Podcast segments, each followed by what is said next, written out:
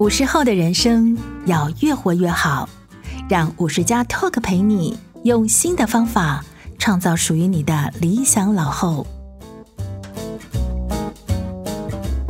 各位听众，大家好，欢迎收听五十加 Talk，我是本集节目主持人五十加主编陈婉欣。今天的来宾，我们邀请到智商心理师叶北辰，和我们分享他多年来为癌症病人提供智商的经历和体悟。先请北辰和大家打个招呼。嗨，各位听众，大家好，我是叶北辰心理师。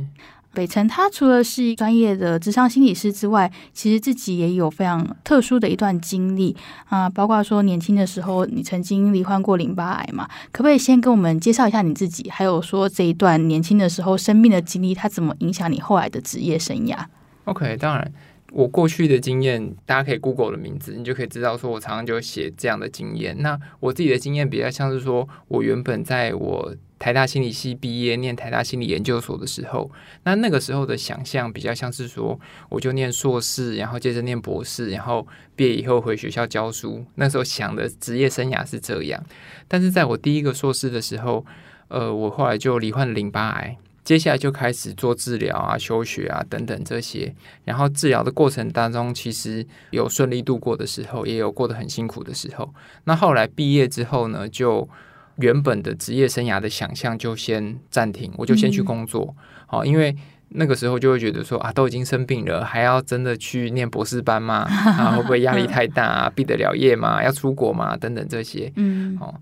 那后来工作一段时间，因为但是也很有趣的是，因为自己是念心理系的，然后因为这样子的呃生病的经验，我就有跟一些癌症的非营利组织合作。因为你知道这一类的病友团体，他们都很需要所谓的模范病友，嗯、就是能够很励志的故事，呃，对对对，什么登高一呼啦，说我们要正向面对啦，我们要跟这个医师合作啦，我们要积极治疗哈，嗯，不要放弃自己。对，没错没错。那我当时就跟癌症希望基金会。好，现在是基金会啦，但是他当年二十年前还是癌症希望协会。嗯，好，那癌症希望协会办了很多病友活动，那我就有参与。他们就觉得说，那那你自己念心理的啊，啊你有生病经验，你很适合当正面范例。呃，你去跟病友聊一聊哈。那我就发现说，有些时候聊了，觉得诶效果还不错。有些时候聊，觉得说，嗯，怎么卡卡的？嗯，好，例如说，呃，有的时候鼓励一下病友啊，大家就相谈甚欢嘛。嗯，那有些时候可能有的病友就会觉得说，啊，那是你年轻呐、啊，嗯，好，或者是那是你个性很阳光啦，哈，那所以你们这些人可以顺利的治疗，那我我我没办法，所以我好像越正向越怎么样，反而给他更大的压力，嗯，一点都没有帮助的效果。因为这样子，我就开始想说，哦，那或许，啊，成为一个助人工作者，尤其是癌症领域的助人工作者，嗯、这个会是我的生涯的路径。那也因为这样，我就决定就去念第二个硕士，所以我就去国北户的生死教育辅导所，嗯，啊，念了这个智商心理师的这个教育，所以我后来毕业以后就考试，就变智商心理师，嗯，所以我是因为这样子。生命的经验才开始从事心理咨商的工作。哦，哎，这可以跟大家稍微说明一下，因为大家可能想说，念心理系不就是出来可以当职场心理师？不一样，是不是？哦，不一样，不一样。哇，这个感觉好像讲很多，可能跟各位的小孩，我们听众的小孩辈可能有关。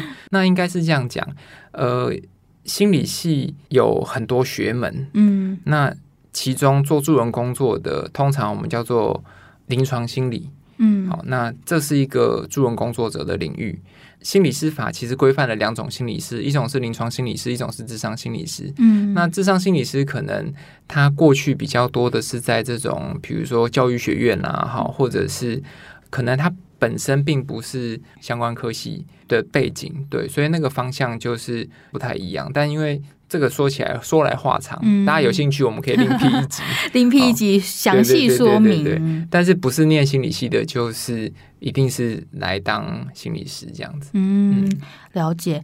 我其实觉得很有意思的事情是说，其实不是你有那些心理系的知识，或者是说你曾经是一个病友，只有这个单一身份还不足以让你成为一个癌症领域的专业助人工作者，是不是？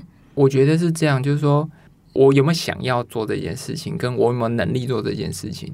那我觉得能力当然是后来经验培养出来的。可是我自己选择了这个生涯的轨迹，是因为我自己的生病经验，然后同时又加上了我原本的基础的学习，就是我对于心理学的兴趣，嗯、对于心理学的知识。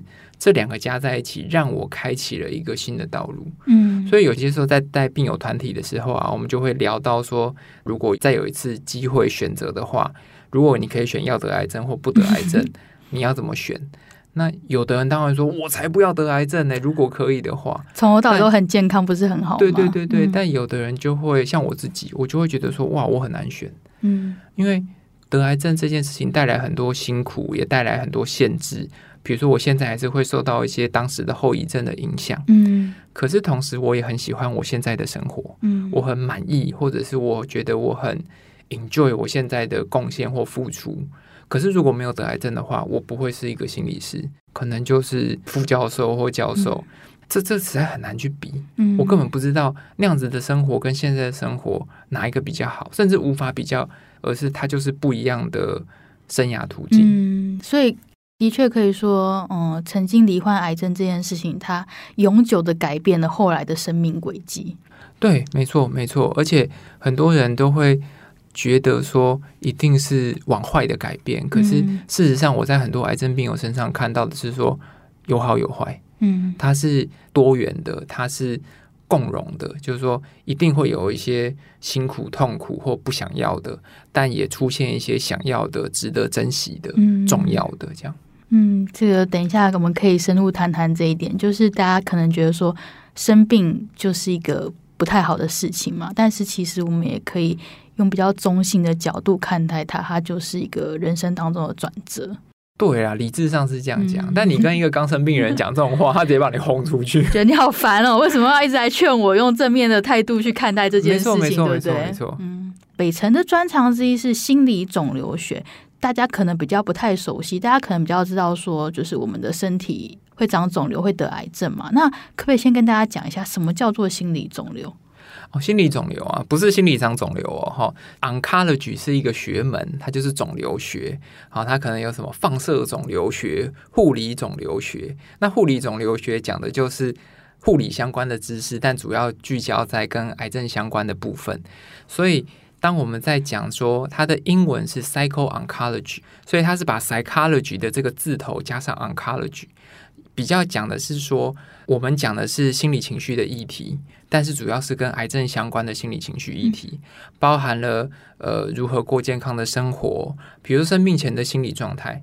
啊，你觉得身体不对劲了，但是不敢去检查，或者是像我们之前在医院工作的时候，呃，有一些比如说像各管师会来跟我谈，就说有的人做了癌筛，结果应该要来进一步检查，嗯、我们通知他进一步检查，他，他就挂你电话，嗯、说你诈骗集团呐、啊，嗯，好，那这个就是他面对说。可能离癌的这种阴影，他就已经快受不了了。好，到包含初诊断，然后你怎么面对这个坏消息的这个告知，然后整个治疗的过程，你中间如何配合？那你怎么面对这个治疗中的副作用，以及你如何在治疗的当中同时过好自己的生活，或者是治疗结束之后，你要如何面对这种呃复发的恐惧的焦虑，或者是你要怎么样去？呃，面对你后续的生活，例如说，很多癌症病友他的一个思考是说，那我治疗结束了，我要回去工作吗？嗯，我可以做什么样的工作？我还要回到原本的生活吗？对，没错。好，比如说他如果原本他觉得他其中一个生病的可能的影响因素是他的工作压力，嗯，很多人会这样讲，对，觉得自己就是太忙了，太轻忽自己的身体才会得癌症。对，没错。但是你要他回去原本的工作，他会开始犹豫。搞不好他很 enjoy 这个工作，但这个工作就是要熬夜，嗯，这个工作就是高压，嗯，那这个时候他该怎么办？所以治疗结束后的生活适应，甚至是包含了他治疗状况不是那么好，他可能要所谓的与癌共存，他要持续的不断的做治疗，终其一生，或者是他的状况越来越坏，可能最后要接受缓和性的医疗照顾，安宁缓和医疗，那这些都是心理肿瘤学的整个的范畴，嗯。可以说，它其实就是提供一个人在罹患癌症到嗯接下来的旅程当中一些情绪的心理上的指引跟陪伴嘛？是没错没错。那也包含了，比如说他的人际关系、他的社交，所以一定也会提到家属。那可以请北辰跟我们谈谈，因为嗯、呃，刚刚我们也聊到说你当年罹癌之后的一些经历嘛，可以跟我们谈一下当时的那个心情上的转折嘛？那时候应该还很年轻吧？哦，对啊，所以。我觉得心情的转折，我我常常想分享的一件事情是说，我在刚开始生病的时候啊，那时候很年轻嘛，身体又好，嗯，那我觉得我现在回想起来，我当时其实并没有像。有些病友他们会想到一个问题，就是说为什么是我？嗯，Why me？嗯，为什么在这个时候？为什么要让我得癌症？嗯，我好倒霉。我对我好倒霉。我那时候倒是没有想到这些，病视感并不够强。嗯，所谓的病视感是说对于生病的 insight，也就是我当时觉得我那么年轻，身体又好，我这个病一定会治好。哦，所以其实还蛮正向看待的。嗯、呃，或者是。没有真的很深入看待，对，就是我就说可能没有真的被震撼到，嗯，所以觉得说反正这个病一定会治好，倒没有把它视为一个威胁生命的疾病，嗯，那自然就没有那么深的冲击，自然就不会觉得说好像好像想说天哪，为什么是我啊？这件事为什么发生在我身上？那一直到我标准的疗程结束，我做完六次化疗，然后大概我记得是三十五次的放射线治疗之后。然后不到两个月我就复发，嗯，那复发之后才是真正更辛苦的一段时间。那个时候我就要常常很长时间的住院，然后呃那个时候打化疗就是可能一打就要打一整个礼拜，嗯，就是要用那个呃电动的这种帮补，就是一直去注射化疗药，嗯，然后可能我那时候住院断断续续住了七八个月，嗯，然后一直到后来做了自体的干细胞移植。然后才算结束治疗，然后才顺利的到今天。那我觉得第一次复发之后，才让我惊觉到说，哇，原来我可能会因为这个病会死掉，还蛮严重的。对，才蛮严重的。所以那个时候的想法就会比较不一样。但你说，呃，癌症这件事情对我的影响，我倒觉得说，它好像不像是一个静态的，好像是说。把这件发生，然后有个影响，这影响就是那个样子。嗯，我反而觉得说，那个影响从我以前到现在，它不断的在变化，嗯，不断的在有各种的变动，好，甚至是说有一点像是说啊，享乐主义啊，反正该怎样就怎样啊，可能活不久，对，活在当下好了，对对，活在当下。但是有时候那时候对活在当下的可能有些误解，好像说爱怎样就怎样，嗯，到后来就会开始又有重新的生活目标。觉得找到生命的价值或意义，然后但是同时也要把握当下等等这些那个想法，就是不断的在 dynamic 的动态的变动。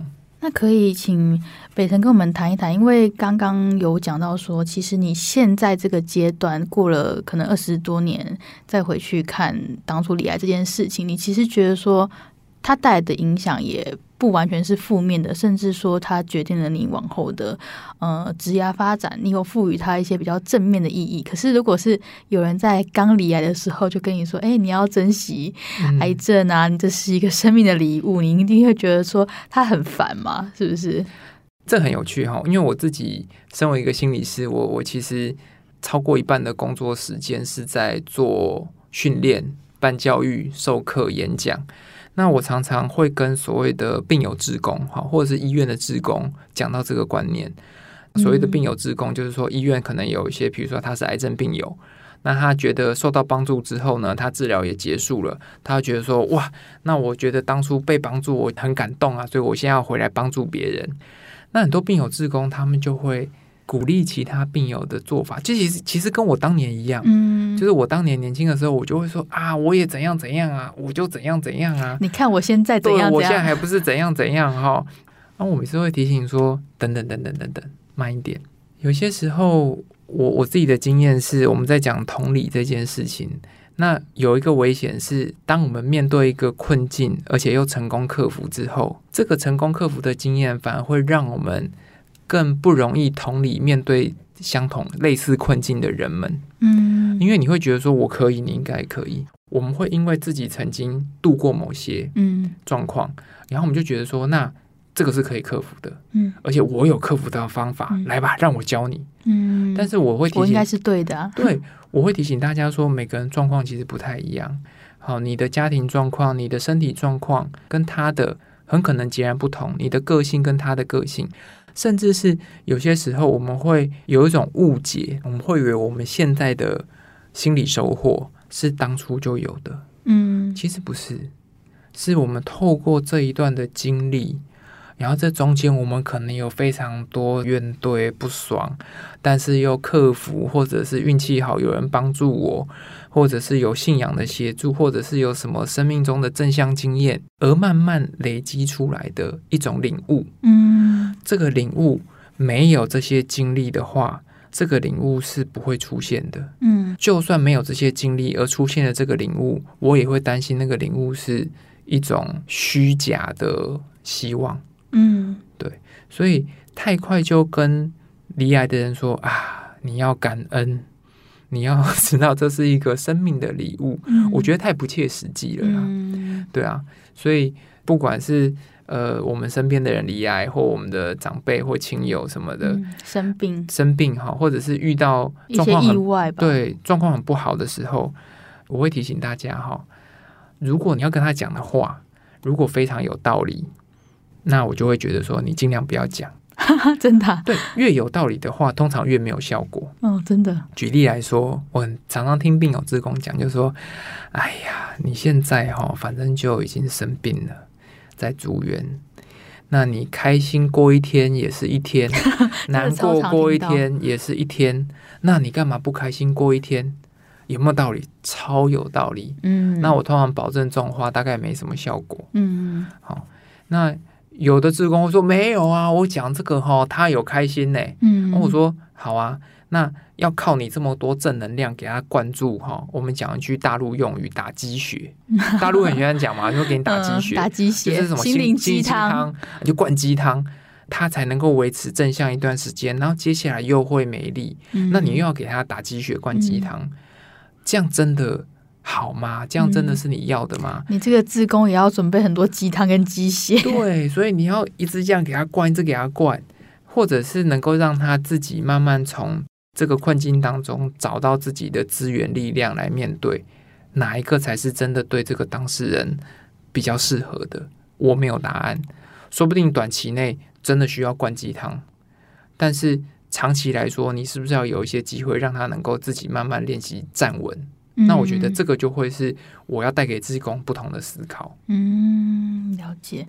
一昧的强调正向思考，其实对病人是没有太多帮助的，可以这样说吗？当然啦、啊，我觉得对于讲的人自己也没帮助。嗯，压力好大哦。嗯、啊，我今天就明明有点累，啊，碰到他哟哇正能量。嗯，然后我今天明明就我自己就会这样翻白眼，然后超不爽。然后我碰到他的正能量，哦，你这样多辛苦。如果是亲朋好友就算了，如果是家属呢？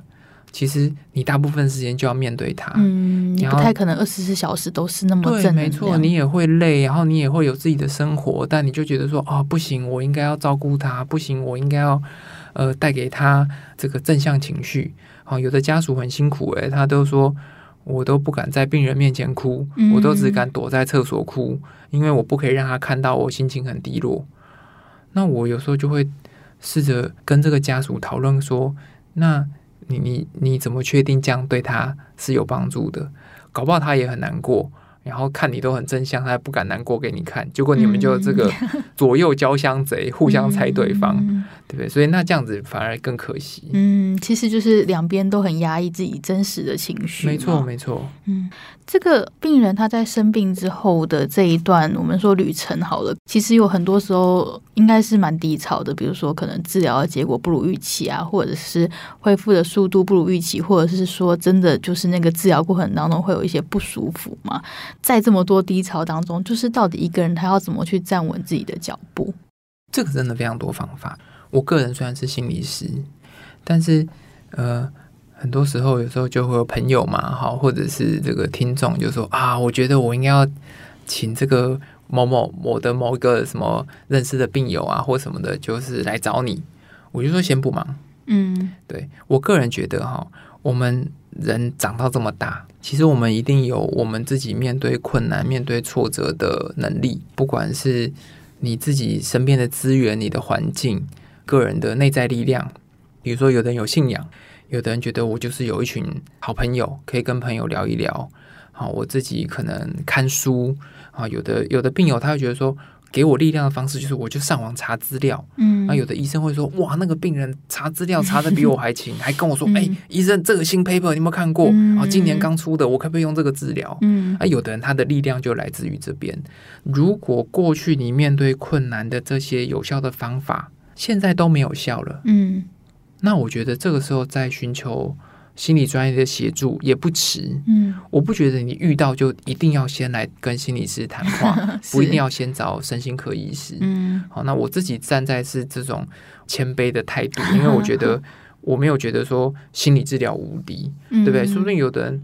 他搞不好去算命，效果比看医师好得多。我跟你讲，真的有遇过，算塔罗牌也不错。这样，对对对对，你应该是说他自己原本的这个信仰架构跟价值，嗯，对。因为我之前在这个基隆长庚医院嘛，我们就遇过病人，就是来找医生，他就有点像逛医院，就每个都看一看，嗯，然后看一看以后，后来又不来了，嗯，就不来以后，我们想说啊，那个就是我们专业术语叫做病人就 drop 了，嗯，就说他就装错了这样，哎，没想到后来又来。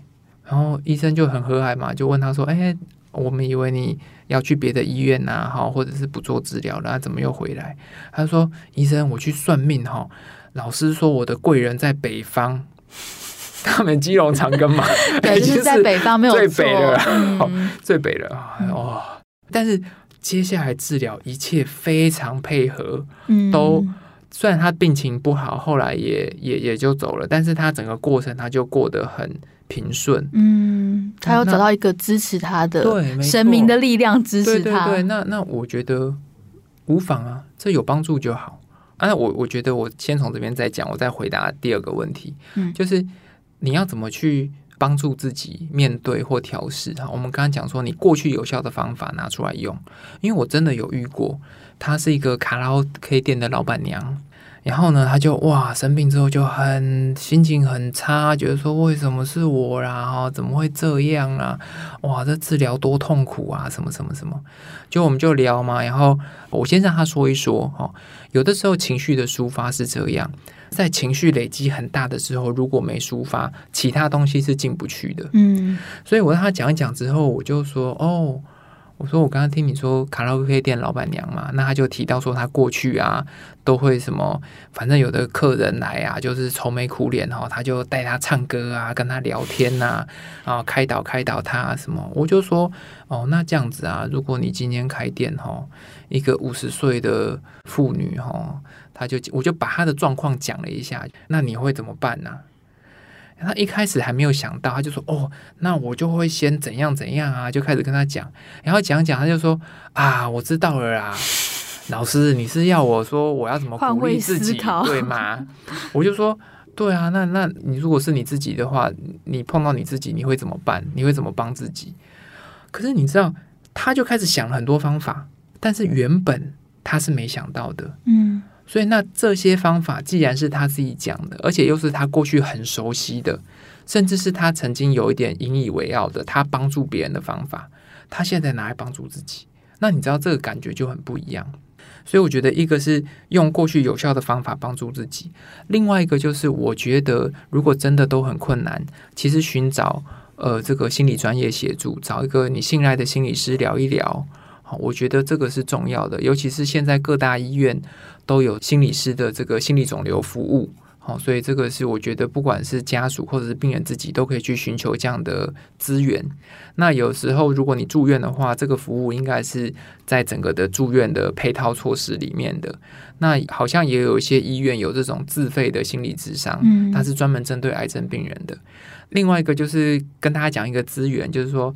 亚太心理肿瘤交流基金会，嗯，那这个基金会呢，他们好像有针对癌症病友有一个相关的这种，假设你要做自费的心理治疗，有这样的补助的措施，嗯，那我觉得大家也是可以上网去查询一下，可以善用一些现在已经有的资源来帮助自己。没错，没错，或者是我们刚刚提到的，比如说癌症希望基金会，它也有这个。心理智商的资源哈，或者是呃基金会他们有很多专业的社工、护理师。那如果你有癌症相关的，不管是治疗或者是这种任何相关的这种疑问、疑难杂症，其实都可以打电话去这个癌症希望基金会做咨询。那我觉得这个都是大家可以运用跟把握的资源。北辰可不可以跟我们谈一下说，如果现在我们的听众他不是生病的人，他是他的家人或者是朋友，他要怎么去陪伴生病的人的态度会是比较适宜的？比如说我们刚刚提到说，如果你一开始就很想要鼓励他，或者是拼命对他灌那种正面的心灵鸡汤，可能反而会让人家觉得压力很大嘛。那怎么样才能陪他平稳的走过这一段路？这是个好问题，这里常常有很多家属会问呢、好，或者是朋友。哎，学生也会问啊，嗯，说，啊，老师，我妈妈得癌症，我要怎么帮她？然后我每次遇到这种问题啊，有的时候我会刻意的为了让她印象深刻，我就掐指一算，然后就说抱歉，我算不出来。所以其实这只是提醒他说，你想要怎么帮他？那我们要想的是，那他需要什么样的帮忙？那这个问题，你觉得世界上谁最知道？这个人需要什么帮忙？一定是他本人吗？对，他说：“老师，你说的是说我应该要问他？”我说：“对啊，不然你问我，我要怎么回答你？我又没看过他。嗯”哦，他说：“那我跟你讲一下他的状况。”我说：“我们心理师绝对不隔空抓药。”嗯，没有跟本人接触的时候，不能给他什么建议嘛？没错，或者是说哈，有些时候我觉得。家属很想要帮忙，很想要自己有贡献。我往往会鼓励这些家属先安稳一下自己的心，先照顾一下自己。你这么急切的想要帮他，是你担心什么吗？嗯，好，你希望他能够治疗好，你希望他活久一点。比如说，有些家属他可能是长辈罹癌，可能子女在外地工作。他就觉得说，都是我没有顾好爸妈的健康，才让他们得癌症，所以我现在一定要 do something。嗯，我要帮助他恢复健康，因为这是本来是我的错，我的错，我的责任。哈啊，可能子女罹癌，父母也会这样想，说：“哎呀，我都没有让他吃的够健康，还是什么有的没的。”我家某某才会这么年轻就生病。对对对对，那如果你你误以为这是你的责任，其实你只是想要。做一点什么事情让你好过一些，那当然有些时候是因为你很关心对方，我希望他过得好。但是同时你也要这样想，如果你把该做的事情都做了，那你这样不是很弱化这个病人吗？嗯，他好像对自己一无所，就是好像 do nothing 无无能的人。角色。对，没错没错。我有时候会提醒家属啊，说你如果做的越全能，那不是让病人越无能？这个真的是你要的吗？所以有些时候我会鼓励他们，就是先安稳自己的情绪，了解自己的状态。你自己的状态越好哈，你比较能够提供有品质的陪伴。我我通常会说，那你你不要想说要帮他，因为你不知道要帮什么，那你总可以陪他嘛。啊，一个痛苦有人陪着一起面对，好像那个痛苦稍微可以被分担一点点。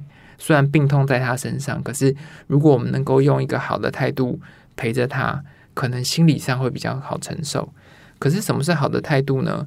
你是跟他平起平坐的，嗯，你不更好，你是陪着他听他说，然后没有想要给建议，也没有想要给批判，嗯，批判的意思是说，哎，你不应该这样，你不应该那样，嗯，哦，你就是以前年轻的时候都不在乎自己的身体，现在才会这样。对对对，有的家属会这样讲，哎，就是说，嗯，心理师为什么不行？嗯，我讲的是对的，医生也这样说。那我为什么不可以叫他这样子做？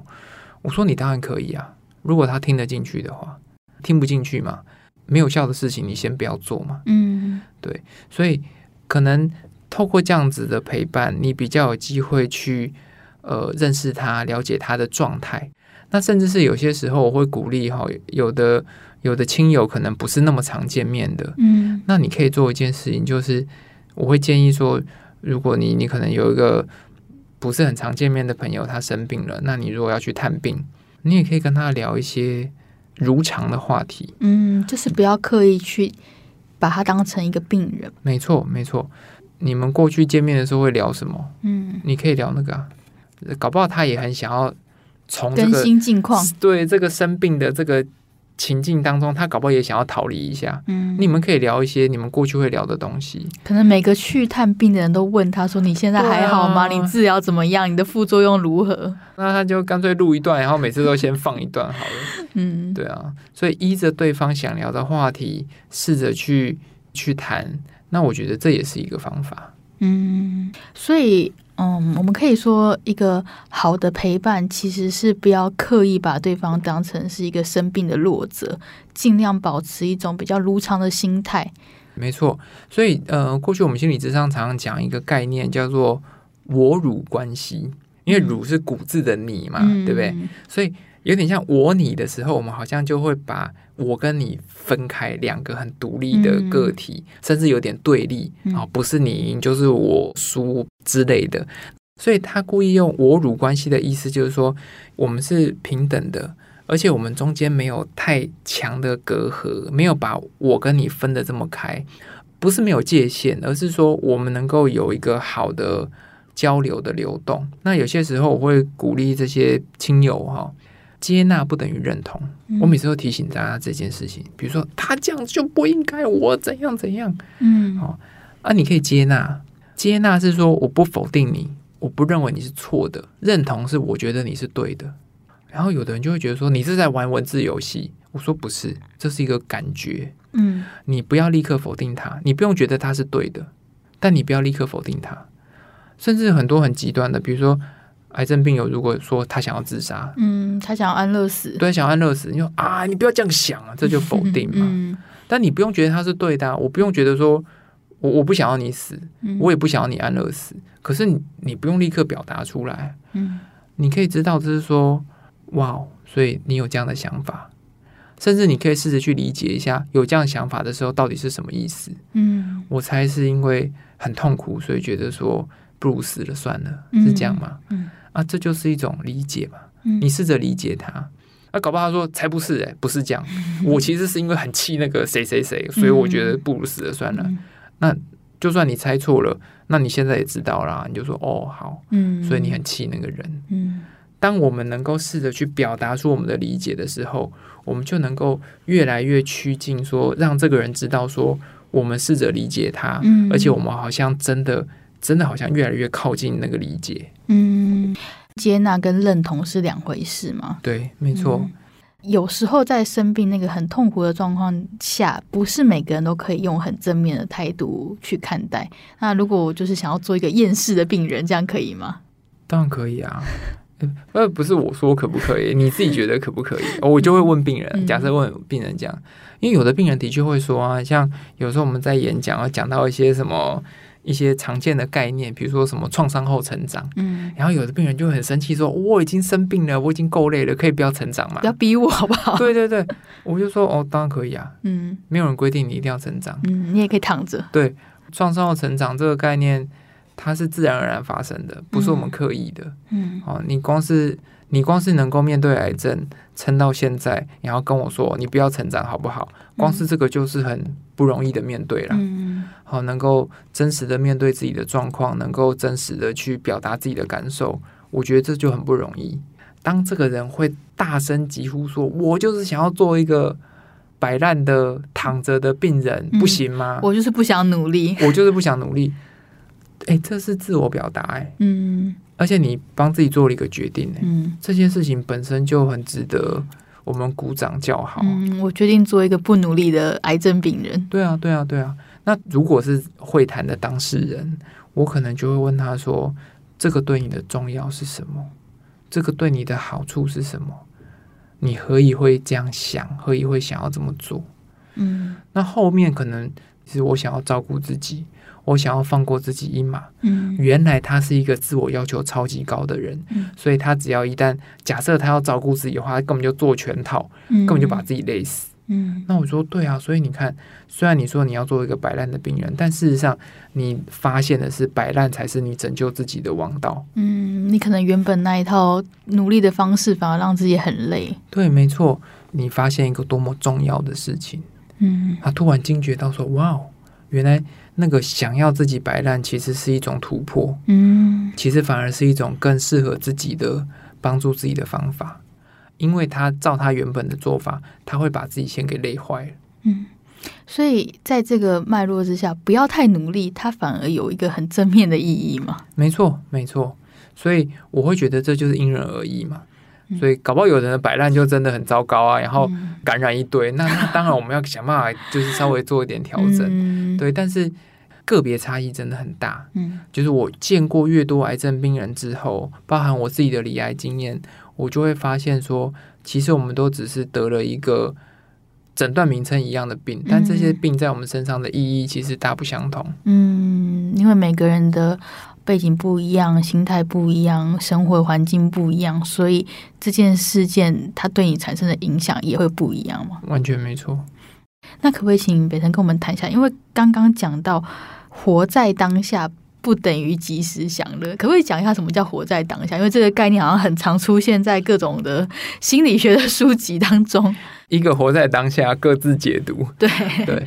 哦，每次都你知道这种问题，听众就说啊，活在当下要怎样怎样，把钱花光，开始去享乐。然后我就问说，那什么是活在当下？没有人讲得出来，大家都会愣了一下。然后活活在当下就活在当下，那什么是活在当下？那讲到这个，我就很想要分享，就是我不知道大家有没有听过所谓的正念减压，嗯，啊，它是一个八周课程加一日静观。如果你搜寻正念减压的话，其实它应该是一个很热门的搜寻字啊，嗯、你可以找到很多。有，就是现在很流行什么冥想啊，没错，没错，没错。那但，我必须要说，正念跟冥想并不能画上等号啦。嗯，好，那正念减压它是一个专有名词，嗯，好，那正念也是一个专有名词。我自己。在接触正念的时候，我是跟这个华人正念减压中心的这个胡君梅老师，台湾第一个去美国麻州医院接受完整的训练，然后回台湾，除了可以教正念之外，他也可以培训正念的老师。那我当初在基隆长庚医院的时候，我们也有跟胡君梅老师以及华人正念减压中心合作，我们就为癌症病人做正念减压的练习。那为什么讲到活在当下要提到正念呢？其实。不知道大家有没有听过一个就是很老的故事？嗯，就有人就去问大师说：“大师，大师，什么是修行？”嗯，然后大师说：“吃饭时吃饭，睡觉时睡觉。”嗯，啊，这样这样一讲，大家就突然领悟了，好有哲理，很有哲理。你很认真的、专注的、充分的带着觉察的。做你当下正在做的事情，嗯，这不就活在当下吗？嗯，举个例子来说，我现在在吃饭的时候，我没有想着刚才早上的事情，没有去想着下午要开什么会，也没有在跟别人聊天，也没有看电视、划手机，嗯，因为划手机，你其实看的是什么？他时他刻的事情，嗯，别人身上发生的事。但你同时发生在你身上的事情，其实是在进食，嗯，对。但是如果说你不要这些，你就专心的看着你的食物，体验它的味道，这就是活在当下。比如说我们现在在这边，我们在讲话，我完全的注意力放在这边，我们活在当下，嗯，对啊。呃，我们在这个对病友在做这个正念的练习引导的时候。我记得有病友就问说：“胡金梅老师，呃，我我这样呼吸就很喘呐、啊，很不舒服哈，你还要我去观察自己的呼吸，这样子我不是更痛苦吗？”嗯，然后俊美老师的回答非常有哲理，他说呢：“你会觉得这一下呼吸很不顺，是因为你把这一下呼吸跟前面你生病前的呼吸去做比较。”哦，我听了当头棒喝。嗯，他说的是哦，我不知道各位听众懂不懂这个意思。你会现在觉得这样呼吸很喘，或这样呼吸很不舒服。它有一个比较值，所谓的不舒服是因为你有一个比较值。嗯，事实上你也可以当下的就体验这个呼吸，可能是快速的，可能是短的，可能是用力的，可能是重的。OK，你就体验这个呼吸，而不去把它跟其他的呼吸做比较，也不去想说怎么药都还不来，怎么药还没有效果。好，我这样子要痛苦多久？如果你脑袋想到这些东西，那你现在每一下呼吸都很痛苦。可是如果说每一下呼吸你就没有想到这些，你就只是单纯的面对你每一下呼吸，那就是这个呼吸有点辛苦嘛。嗯，好，这个呼吸会让我累，就是这样子。我没有说从此，如果你不这样想，你的呼吸就变得哇舒服，然后 舒缓。对，嗯、没有没有没有没有那么神奇的力量了。你某种程度活在当下，你也可以只面对当下的痛苦就好了。嗯，你不用面对过去跟未来的痛苦。嗯，所以我觉得活在当下很重要。那大家可以从正念减压的练习开始。可以说，其实我们大脑念头真的会影响我们的生理状态吗？没错啊，没错啊。其实很多正念减压的研究已经在讲了，除了影响主观的生活品质、幸福感之外，它其实对于你的这个荷尔蒙啊，你的神经传导物质，你的这个神经的激发状态，甚至是你知道有的研究，过去有研究说做正念减压可以让你细胞里面的端粒变长。哦，这个就是现在非常热门的一个研究，说可以活得更健康更久，是不是？没错，没错，没错。因为细胞的端粒是这样嘛，随着细胞的不断的再分裂、再生、死亡、分裂、再生、死亡，那个细胞里面的端粒会随着每一次重生，它就越来越短，越来越短。嗯，那。有人会认为说，端粒的长短是呃你的年龄的指标。那如果说做正念的练习可以让端粒反而变长的话，嗯，这某种程度有点回春了是是？对，代表的是其实是你至少细胞的 年龄年龄其实是回到以前的状态。嗯，所以这其实很有意思说，说活在当下并不是一个享乐及时满足的一个过程，它反而是一个你现在在做什么事情，就专注在这件事情上，不烦恼过去，也不烦恼未来，可以这样说吗？对，或者是说你就是充分的，我我讲一下正念的定义好了，就是正念减压的创办人卡巴金博士有下过一个简单的定义，他是说时时刻刻不带评价的觉察，嗯，然后这样的觉察需要刻意的练习，嗯，对，换句话说，你随时都可以觉察自己，而且试着不要去评价这个觉察，有人觉察之后会评价，嗯，他说啊，我怎么又分心了？好，我怎么又又开始想东想西了？我好像就是不能不想东想西。对对对对对对对，所以我觉得这个是呃很值得大家去做练习的。谢谢北辰的建议。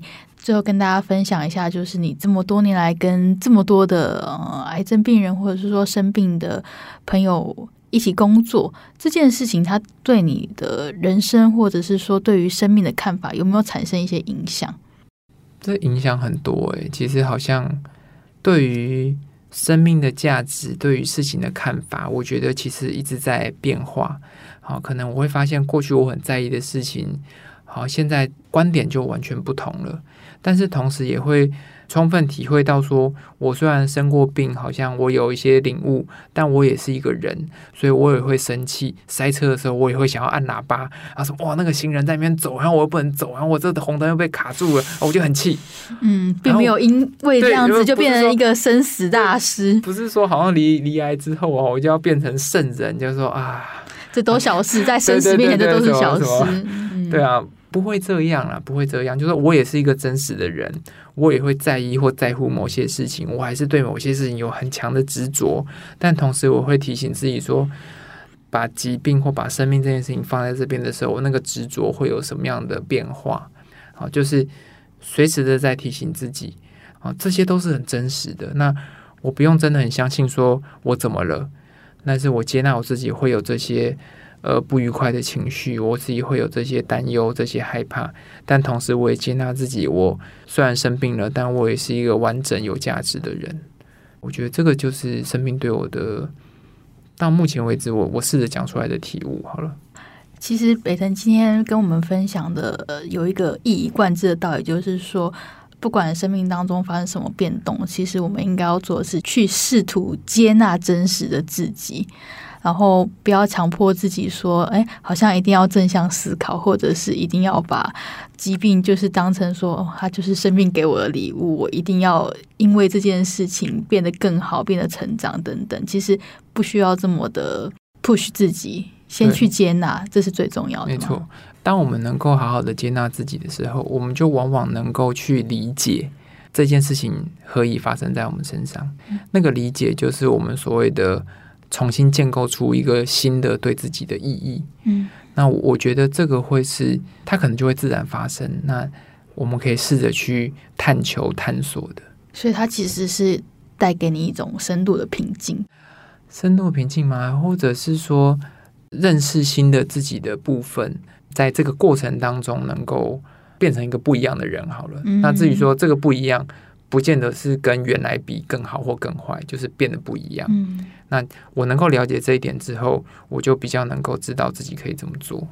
今天非常谢谢北恒跟我们非常有意义的分享。大家喜欢今天这一期节目呢，可以上 Apple Podcast 给我们五星好评，或者是上五十家的官网赞助我们。